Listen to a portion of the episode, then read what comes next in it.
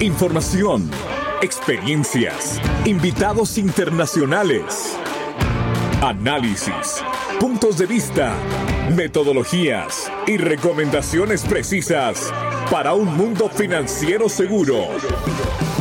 Conversamos sobre las amenazas, casos de estudio, regulaciones, tecnologías emergentes, nuevos mercados, modelos de negocios y las repercusiones en los sistemas financieros. Esto es Mundo Financiero Seguro, el podcast de Monitor Plus. Hola, ¿qué tal? Gracias por acompañarnos en una nueva experiencia a través de Mundo Financiero Seguro, el podcast de Monitor Plus. Acompáñenos en poco más de media hora donde tendremos acceso a los resultados del estudio exclusivo desarrollado por Plus TI, Estudio de Fraude 2022. Soy Juan José Ríos. Comenzamos. Oigan, sin duda vivimos en una era de constantes cambios, pero en este momento podemos decir sin precedentes en donde las personas han cambiado sus hábitos de consumo y las empresas la forma de trabajar apalancados en tecnologías que a la vez de ser facilitadoras para unos y otros, se han convertido en una de las mayores fuentes de amenazas de fraude y desafíos, entre otras cosas, porque los usuarios son indiferentes a estas amenazas. Pero esta evolución e innovación constante, además del impacto en los usuarios, conlleva una serie de retos para los profesionales de fraude. Y es por esta razón que Plus TI ha realizado un estudio de investigación con estos profesionales de más de 70 entidades financieras de 15 países, que recoge información relevante entre las entidades de América Latina relacionada con algunos indicadores claves de gestión de fraude, modalidades que más afectan los resultados, tipologías de fraude y tendencias. Para esta evolución e innovación constante, además del impacto en los usuarios, conlleva una serie de retos para los profesionales de fraude. Y es por esta razón que Plus TI ha realizado un estudio de investigación con estos profesionales de más de 78 entidades financieras de 15 países que recoge información relevante entre las entidades de América Latina relacionada con algunos indicadores claves de gestión de fraude, modalidades que más afectan los resultados, tipologías de fraude y tendencias. En el día de hoy nos acompaña Giovanni Castellanos como coanfitrión y contamos con la participación de Mauricio Ramírez para conversar con él sobre el estudio de fraude en Latinoamérica. Mauricio Ramírez, empresario fundador de Detecta, consultor en temas de operación bancaria, mitigación de riesgos, diseño de procesos para identificación de mejoras, evaluación y gerencia de proyectos, administración de centros de contacto, monitoreo de operaciones administrador de áreas de control de fraude, operaciones con tarjetas de crédito y débito, débitos a cuentas y transferencias bancarias. Asesor en iniciativas gremiales para la mitigación de los riesgos en los participantes de los sistemas de pago. Capacitador y conferencista en eventos de alto nivel. Ha ocupado cargos directivos en Credibanco, antes Visa Colombia y Procesa, hoy Evertech. Igualmente nos acompaña Marta Leuro Villamarín, VP de Customer Success and Consulting en Plus Technologies. Experta en prevención de fraude con más de 25 años de experiencia en el sector financiero. Es especialista en procesos de medios de pago, operativos, gestión de riesgos, cumplimiento regulatorio e implementación de modelos de gestión y prevención de fraude. Además en gestión de riesgos para enfrentar la transformación digital, esto entre otros conferencista en eventos de alto nivel, compartiendo mejores prácticas a nivel internacional, así como consultora buscando alinear la estrategia, procesos y personas contra el crimen financiero. Fue miembro principal de los comités de seguridad de Visa, Asociación Bancaria de Colombia y CELAES. Es momento de darle la bienvenida a Giovanni Castellanos. Giovanni, ¿cómo estás? Gracias por acompañarnos una vez más y brindarnos todo tu conocimiento y experiencia. Gracias a ti, Juan José. Qué gusto saludarte y al mismo tiempo saludar a, Mauricio. Es un gusto compartir con él esta mesa de conversación y a Marta también. Que esperamos que podamos a través de este podcast conversar de los resultados del estudio de prevención de fraude que estamos realizando ya anualmente y creo que va a ser muy interesante. Mauricio, bienvenido. Muchas gracias, Giovanni y Juan José. Un placer estar con ustedes aquí en este podcast y estoy a sus órdenes. Marta, muchas gracias. Qué bueno estar en este foro junto con Giovanni y Juan José. Hola, Juan José. Pues feliz de estar nuevamente compartiendo con ustedes este podcast. Esperamos que la información que compartimos sea de utilidad para todos nuestros escuchas. Mauricio, Giovanni, encantado de compartir con ustedes este rato y de poder eh, tratar algunos temas de interés para nuestros escuchas. Igualmente me sumo al saludo. Gracias a Mauricio, gracias Marta y por supuesto Giovanni. Bueno, vamos a entrar en materia. Sin lugar a dudas, esta iniciativa de Plus TI permitirá que los profesionales de fraude de las diferentes organizaciones puedan contar con información de primera mano que les va a permitir comparar las problemáticas o algunos indicadores con la industria de América Latina. Y por qué no decirlo, les va a permitir redireccionar sus estrategias. ¿No es así, Giovanni? Totalmente de acuerdo contigo, José. Creo que los esfuerzos que las unidades de prevención de fraude y la pericia que le han puesto es evidente en los resultados de este estudio. También creo que es un desafío mantener estos resultados y que se refleje de forma positiva eh, los mismos si no se tienen las herramientas adecuadas y si no se tiene el personal debidamente capacitado y formado. Pero, aún así, creo puede apreciarse la evolución de los resultados en los últimos años. Gracias, Giovanni. En efecto, tuve la oportunidad de darle un vistazo, aunque sea muy por encima, a los resultados de ese estudio a nivel Latinoamérica. Y respecto a las tipologías de fraude que más afectan a las instituciones, veo que cómo se está ratificando nuevamente la importancia del fraude con tarjeta. Las cuatro tipologías de mayor importancia, según fueron identificadas por los participantes, arrojan porcentajes importantes, Marta. En ese sentido, ¿cuál es el objetivo del estudio? Bueno, el objetivo de Plus TI es recoger datos relevantes sobre la gestión del fraude en Latinoamérica. Por una parte, para nosotros como compañía entender cómo operan las áreas de fraude, en dónde pueden estar los puntos de mejora, cuáles podrían ser las necesidades más apremiantes, hacia dónde van eh, desde el punto de vista de inversión, desde el punto de vista de innovación, desde el punto de vista de tener nuevos productos y servicios cuáles son los retos y desafíos que más les está agobiando, incluso las dificultades que tienen para enfrentar esos desafíos, qué esperan eh, respecto a esto, cómo se relacionan con sus áreas de negocio, cómo se, se relacionan con sus otros pares, con el fin de poder encontrar buenas prácticas para, para defenderse del tema de fraude. Y en segunda instancia, pues obviamente tener como una mirada global que les permita, ya hablando de clientes como tal, que por supuesto puedan tener una mirada global qué está sucediendo en, en, Latinoamérica desde el punto de vista de, de, cómo funcionan las áreas, de a quién, a quién le reportan, por ejemplo, de número de clientes que en un momento dado pueden perder, por qué no de algunas cifras, que les ayude, por supuesto, a compararse, conociendo ya cuál es mi situación real, cuál es mi situación actual, pues con respecto a, si tengo un área, si no la tengo, de dónde dependo, qué cifras de, de falso positivo, por ejemplo, manejo, o los niveles de efectividad, o los tipos de tecnologías que utilizo. Entonces, que conociendo mi punto, mi situación, en dónde estoy yo parado, pues que me pueda comparar en dónde está el resto de la industria con el fin de saber si, si coincido con ellos.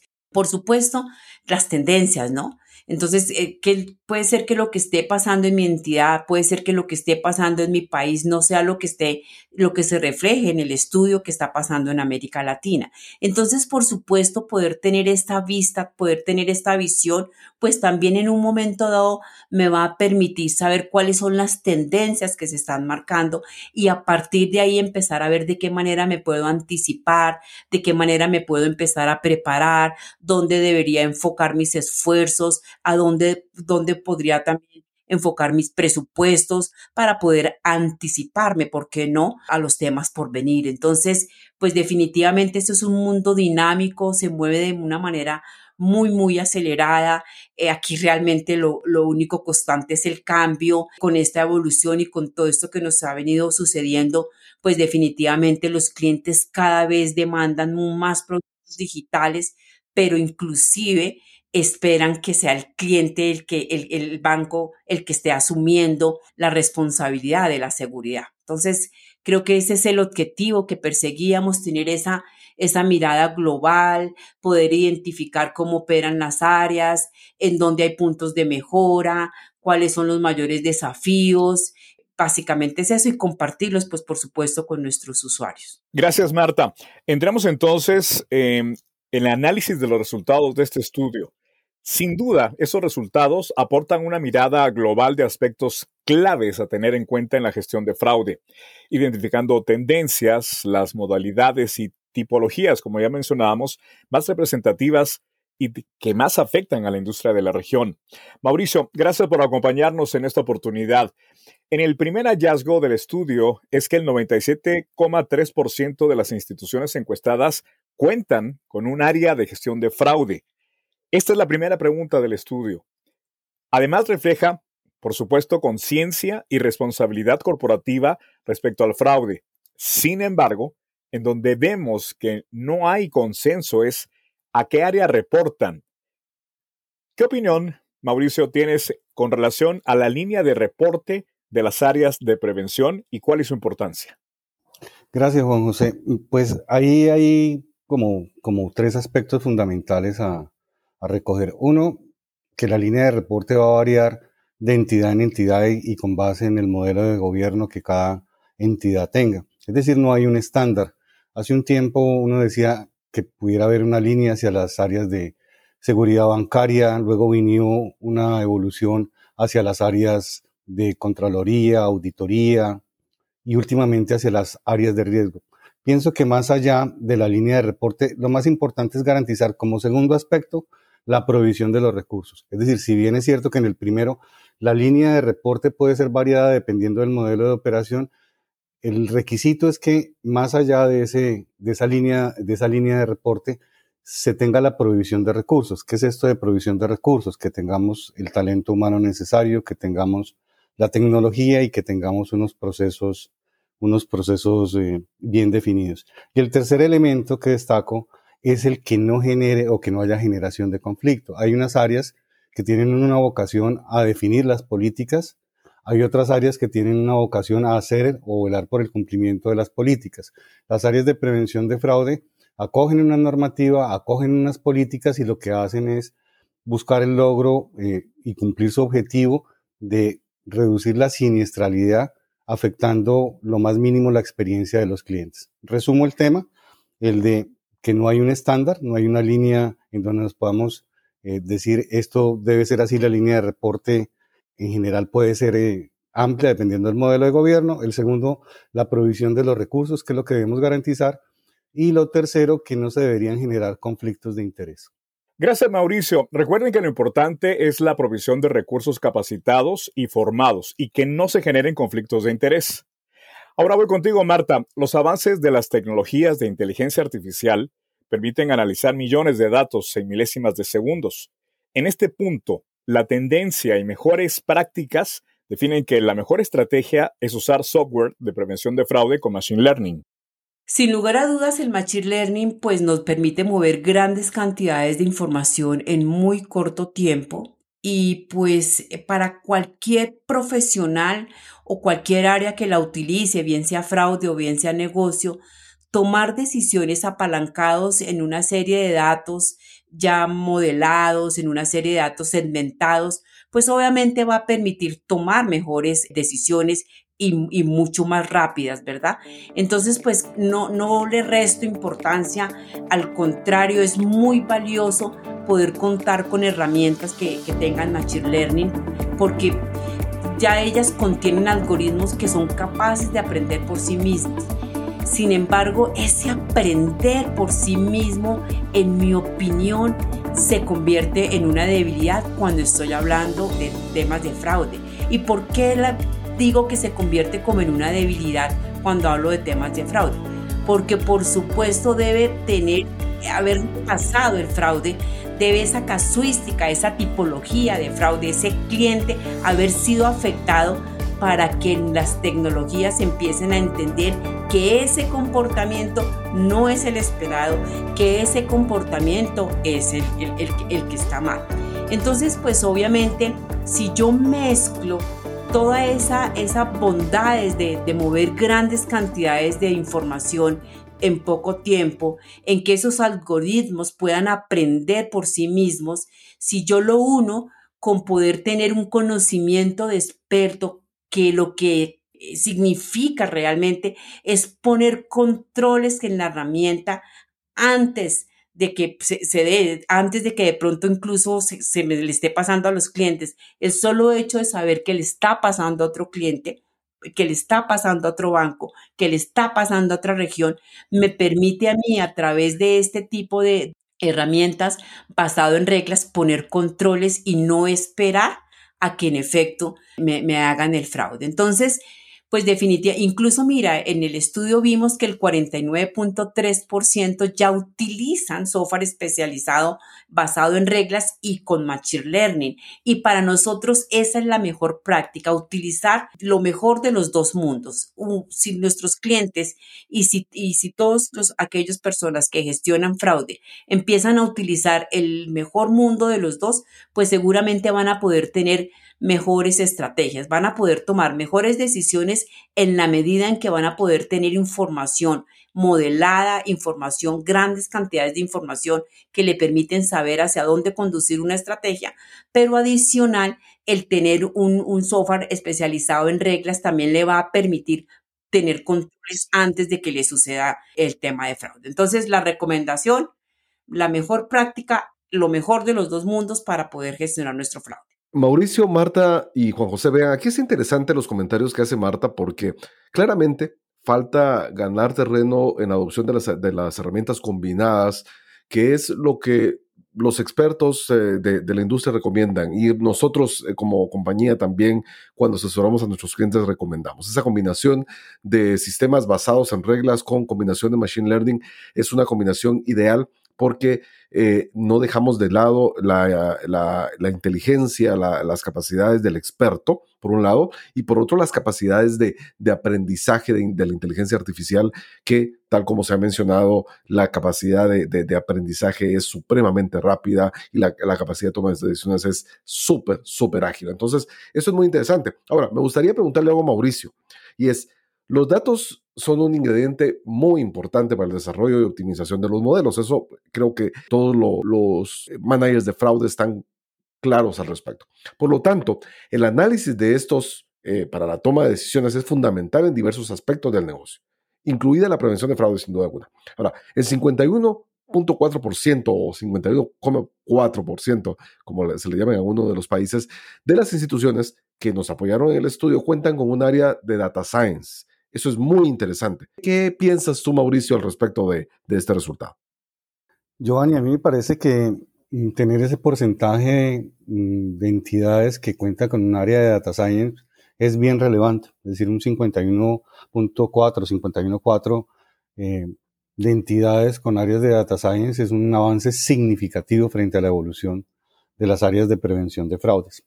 Creo que mm, en la perspectiva, lo más importante es contar con el rol. Si bien es cierto que algunos han madurado y tienen áreas de data science, lo relevante a mi juicio es que dentro de prevención de fraudes o, áreas que apoyen la gestión de prevención de fraudes, exista un rol definido y que ese, ese rol, el rol de alguien que analice información, eh, permita ir madurando en el tiempo hasta llegar a tener un área de explotación de datos que le aporten no solo en la actividad de prevención de fraude, sino que aporte al negocio también en la reducción de la fricción y, en la mejora de la experiencia del cliente.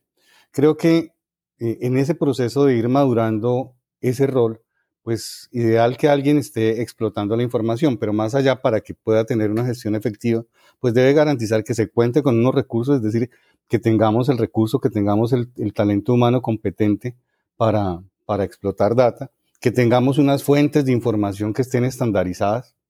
Es decir, no simplemente es ahí hay un mundo de datos mínimos a ver qué hacemos, sino que tengamos un proceso estructurado y que se estandarice la información y que al final tengamos unas herramientas de explotación estadística y probabilística que nos permitan ir escalando y madurando para pasar de unos análisis básicos a unos análisis fortalecidos que nos pudieran permitir mejorar la posición de riesgo mediante la definición de estrategias para la prevención, el control y la detección de fraudes. Coincido con Mauricio, gracias Mauricio por tu respuesta. La verdad que, que, coincido contigo, creo que las, las, unidades de fraude tienen que ir madurando en, en este tipo de iniciativas. Eh, sabemos hoy en día que los datos es el nuevo petróleo, se le llama, ¿no? Pero en las unidades de fraude creo que este beneficio todavía está costando que se dé, es, es todavía falta un terreno importante por aprender, entonces creo que esto es una posición interesante, creo que vamos en el camino correcto, pero hay mucho todavía por delante. Giovanni, tan importante como el uso de los datos es cómo se gestiona hoy los riesgos de fraude. El estudio el cual nos estamos refiriendo hoy, nos indica que tan solo el 62,3% de los participantes indicaron que sus herramientas de detección y prevención funcionan en tiempo real. Fíjate, Juan José, que ese es un, tema bien interesante y me gustaría ponerlo en contexto. Hace cinco años o un poco más, diez años, los estudios decían que el 25% únicamente a nivel mundial de las instituciones financieras declinaba o trabajaba en tiempo real, porque eso está muy asociado a la declinación de operaciones sospechosas y inusuales en tiempo real. Eh, básicamente es lo que, lo que queremos decir cuando hablamos en tiempo real. Eh, esa capacidad de poder detener una transacción que para criterio del sistema eh, de prevención de fraude no sea una operación legítima. Entonces a eso se le llama tiempo real. Cuando no es tiempo real, pues sabemos que la transacción va a ser aceptada, eh, va a pasar y la, el análisis va a ser como típicamente se le llama post-mortem o fuera de línea, pero aunque ocurra segundos después, la transacción ya ha ocurrido. A medida que, la inclusión bancaria y que el crecimiento de, de las instituciones financieras se ha dado, claramente se ha visto también la necesidad de que las transacciones sean declinadas en tiempo real, porque obviamente ha crecido el riesgo. Los sistemas, como lo hemos eh, conversado, como conversábamos anteriormente, han mejorado en cuanto a sus capacidades de detección, tema de machine learning, todo esto ha mejorado de manera significativa. Entonces, el decir que de, la muestra de América Latina, que fue donde nosotros colectamos esta información en el estudio, que un 60, arriba del 62% ya esté trabajando en tiempo real, pues es un avance importante, pero queda aún, vamos a decir, eh, cerca de un 40% que aún no lo hace. Y acá tenemos que entender que eh, siempre estamos hablando de diferentes unidades de fraude. Está tarjeta, está otro tipo de transacciones como operaciones de ACH. Hay muchas, mucho tipo de operaciones que, que, toca hilar un poco más fino, pero de forma global diría yo que es un avance importante, pero aún toca claramente un trabajo importante por hacer. Sabemos que ese es uno de los desafíos más grandes de las instituciones financieras, pero lo veríamos con buenos ojos, eh, claramente que hay un avance, pero aún se necesita hacer más, mucho por, por, dos razones importantes. Uno es a todas las instituciones les, les interesa mejorar su, su, rentabilidad, que eso está asociado a reducir la pérdida. Esa es la contribución de las unidades de fraude.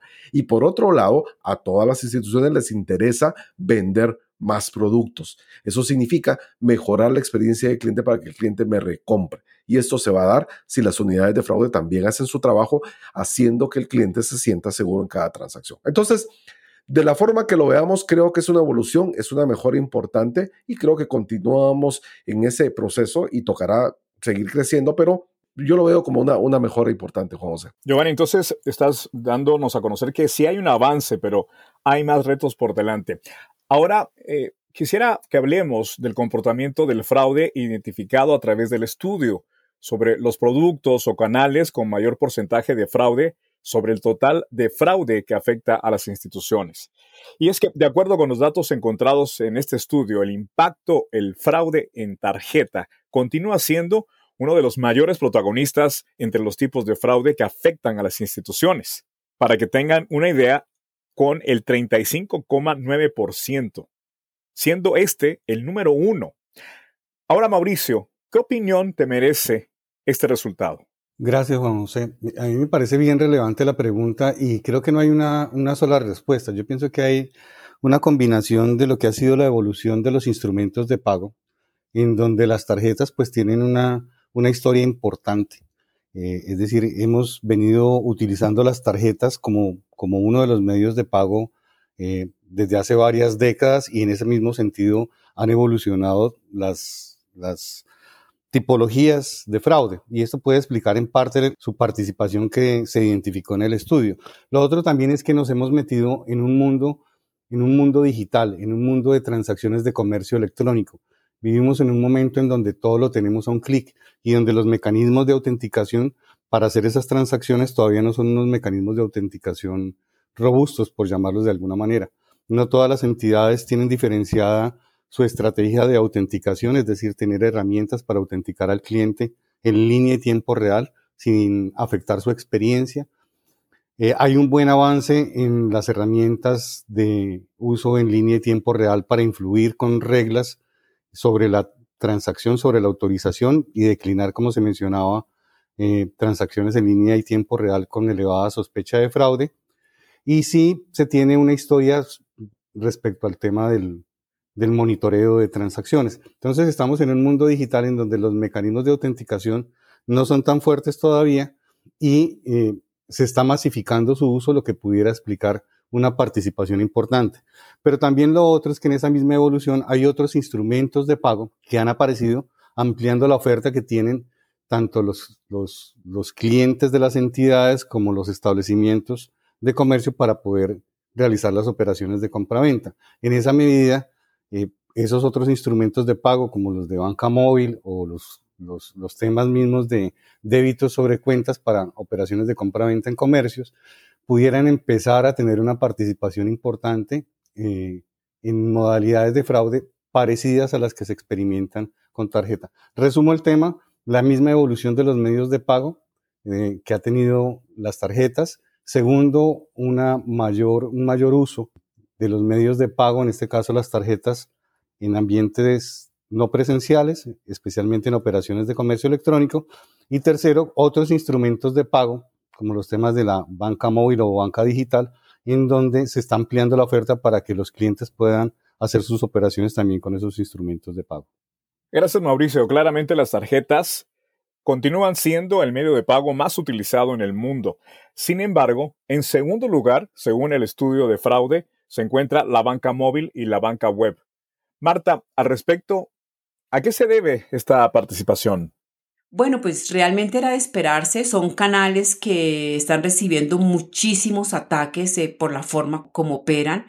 Además, eh, la misma evolución que han tenido, incluso los nuevos usuarios de estos canales que seguramente eh, de manera natural no, hubieran no los hubieran utilizado, no realizarían sus compras a través de dispositivos, no entrarían a su banca también a través de estos mismos dispositivos a hacer sus transacciones. Entonces, para ellos, pues obviamente les cambió su forma de comprar y les cambió su forma de, de hacer sus transacciones financieras. Y por supuesto, como no son nativos digitales, incluso podría decir castapáticos o temerosos al uso de la tecnología, pues obviamente se convierten en este tipo de usuarios o de personas que los defraudadores van a atacar, que tienen esa habilidad ellos, los defraudadores, para identificar este tipo de personas y, se aprovechan de la ingenuidad de, de, los usuarios y se benefician también del anonimato para ellos. O sea, es mucho más fácil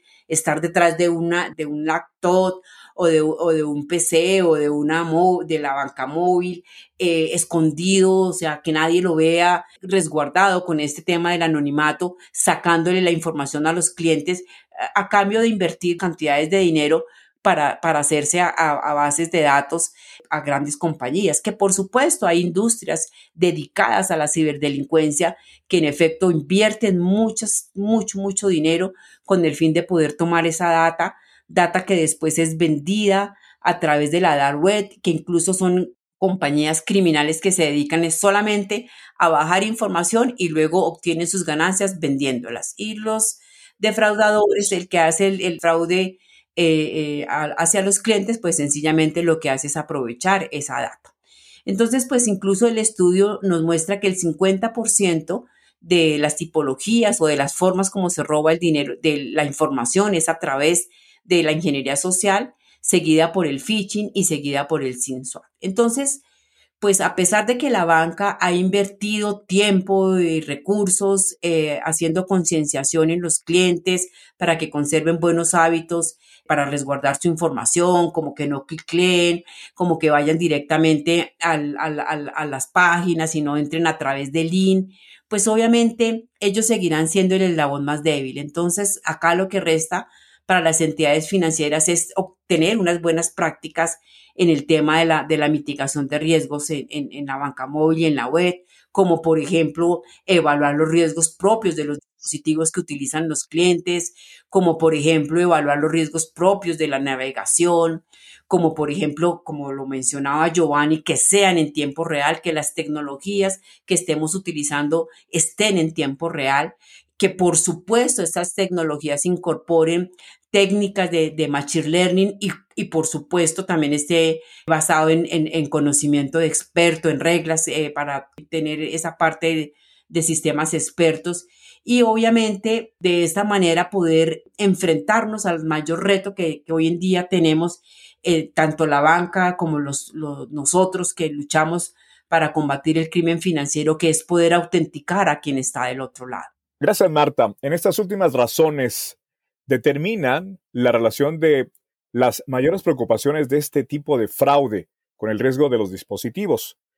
Ahora, quienes nos acompañan en este diálogo se estarán preguntando ¿Cuándo estará publicado este estudio? Bueno, pues es un gusto para mí mencionarles o contarles que ya en la primera semana de septiembre daremos eh, vía libre acceso a todos los sus clientes y usuarios que estén interesados en conocer nuestro primer estudio de, de, fraude, que sin lugar a dudas pues les va a dar la mirada global de la que habíamos hablado, a cada uno de los países en donde podamos comparar de pronto un país con otro. Entonces, pues esperen pronto esta información. Gracias, Marta. Bueno, llegó la hora de las conclusiones, las recomendaciones en este podcast Mundo Financiero Seguro, el podcast de Monitor Plus. Mauricio, este informe nos está destacando varias tendencias e indicadores que se van a convertir en una fuente de consulta sin duda alguna. Ahora vamos contigo con tu conclusión y recomendaciones. Te escuchamos. Gracias, Juan José. Yo creo que destaco sin lugar a dudas la investigación como tal. Me parece que estas investigaciones le permiten a, las, a los managers de, prevención de fraude mirar tendencias y, poder eh, validar resultados, los resultados propios y contrastarlos contra los resultados de esta clase de estudios. Entonces, desde ya me parece que es un muy buen trabajo y, ojalá en lo posible eh, tenga una dinámica en el tiempo para que sea actualizado periódicamente y, tengamos la oportunidad de, de, leerlo y hacer una reflexión de, de cómo nos sentimos nosotros frente a los hallazgos y a los resultados identificados.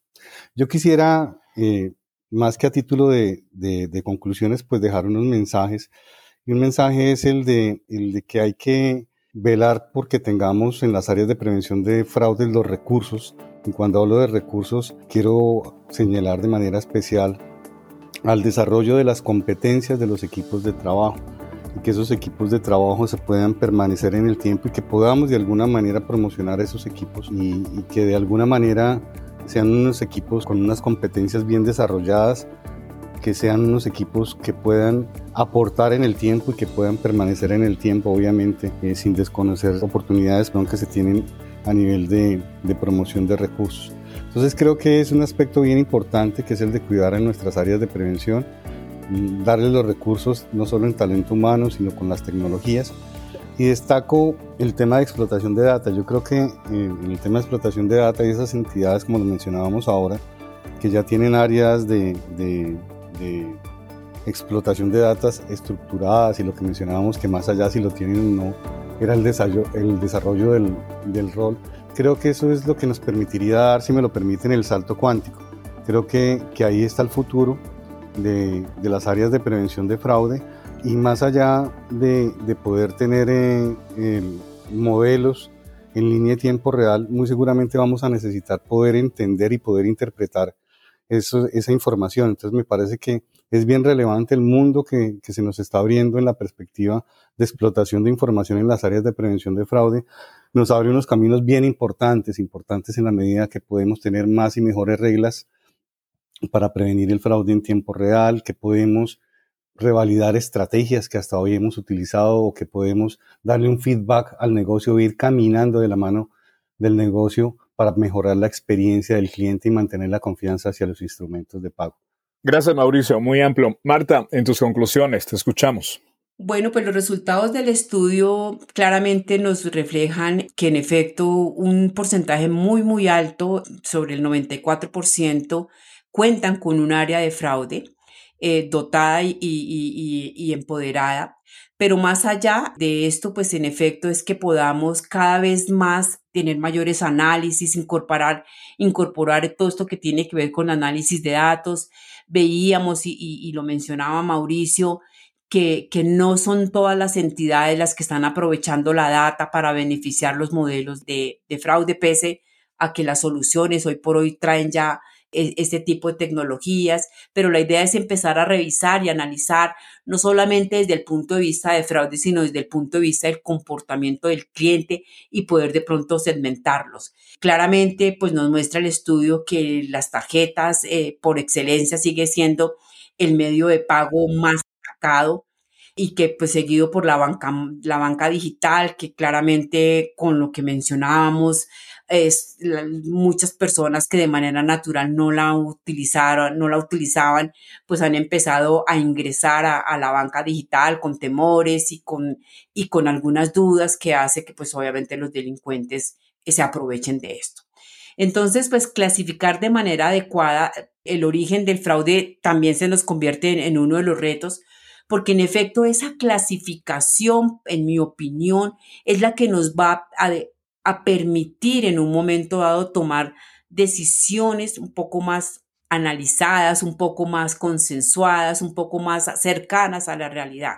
Yo pienso que en muchas ocasiones el fraude en tarjeta y el fraude en, los canales eh, como la web y como la banca móvil pueden tender a, a confundirse. Realmente la banca móvil y la web lo que nos hacen es nos, lo que nos permiten es acceder a los tipos de productos y servicios que la banca nos ofrece.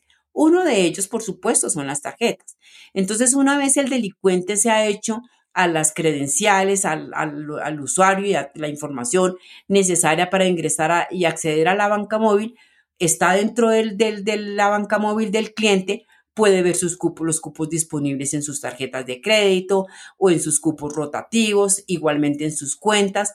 Entonces, pues si hace uso de los, de los cupos en, su tarjeta, en las tarjetas de crédito o inclusive de los créditos rotativos y posteriormente los, los envía a través de transferencias, me temo que muy seguramente muchos de estos tipos de fraude se clasifican como fraude en tarjeta, cuando realmente debería ser en la banca móvil que me permita saber si en efecto estoy siendo más vulnerada en ese canal que de pronto más vulnerada o tener mayores pérdidas a través de la banca digital.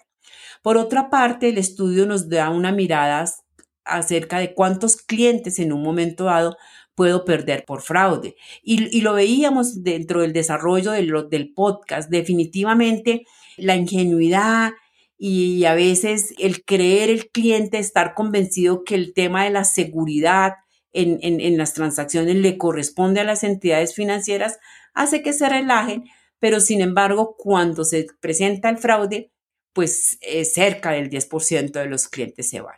Y esto es un indicador que duele mucho porque no solamente tengo que enfrentar las pérdidas económicas producto del fraude, sino que además tengo que enfrentar las pérdidas que me generan los clientes, que por supuesto no es bueno para el negocio.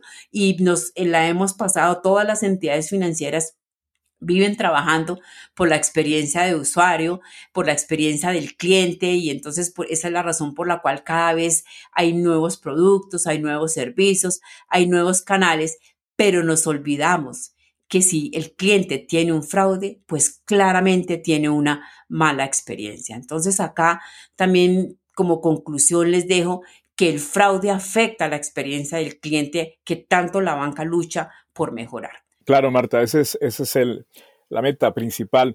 Ahora quiero cerrar este espacio de conclusiones y recomendaciones contigo, Giovanni, y una recomendación en general.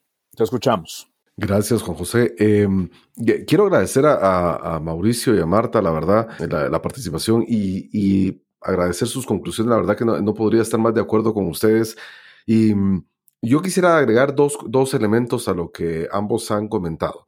Y es, el primero, hay un viejo dicho que popular, creo que en toda América Latina lo conocemos y es, o a nivel mundial, la unión hace la fuerza.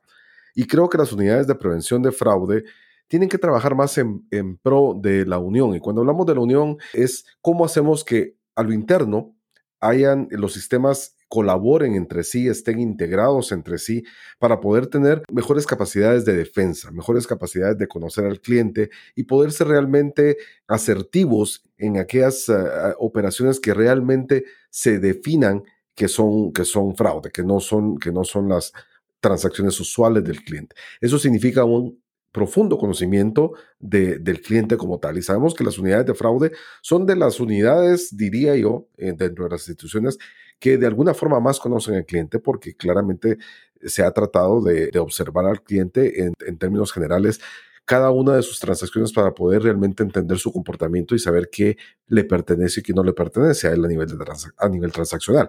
Por lo tanto, esto, esto es clave. Pero a medida que los ecosistemas han crecido, y eso significa que la banca se ha abierto a nuevos canales, nuevos productos, y hoy en día con el tema del open banking acechando en América Latina, el tema de las fintechs también eh, en, en América Latina creciendo fuertemente, eso significa que cada vez vamos a tener que integrarnos más a otra diversidad de ecosistemas. Dicho eso, esto nos da la pauta para que nuestros sistemas, que cada vez van creciendo más, no se conviertan en silos de información, sino que estén debidamente integrados para poder ser una vez, una vez más, repito, asertivos en las decisiones que los sistemas eh, toman en tiempo real, claramente. Y otro tema que es importante mencionar, eh, creo yo, sin duda alguna es, es que, que, la gente de, fraude eh, esté debidamente capacitada y actualizándose constantemente eh, y con mucho, mucha sed en busca de ese conocimiento porque realmente ellos son los que están empezando a crear un factor diferenciador en la experiencia del cliente eh, porque los clientes hoy en día de sus preocupaciones más grandes es que sus transacciones sean seguras. Entonces, es importante que las unidades de prevención de fraude estén también debidamente capacitadas. Eso, eso pensaría yo, agregando a lo que tanto Marta y Mauricio eh, concluyeron, y una vez más agradecer la participación de Mauricio como invitado especial en este podcast. Agradezco mucho eh, tiempo de Mauricio. Esas serían mis conclusiones, José. Gracias, Giovanni. Me uno al agradecimiento en el acompañamiento tanto de Marta, de Mauricio y por supuesto esta experiencia al lado tuyo, Giovanni. Muchos de los que nos están escuchando y nos han acompañado en este, en este conversatorio se estarán preguntando dónde pueden obtener este estudio. Y según me indican, va a ser eh, posteado en la página de www.plusti.com. Así que los invitamos a estar pendientes, a analizarlo y sobre todo a aplicarlo. De esta forma, llegamos entonces al final de este capítulo de este nuevo mundo financiero seguro, el podcast de Monitor Plus. Soy Juan José Ríos. Los invitamos a acompañarnos en el próximo de la serie.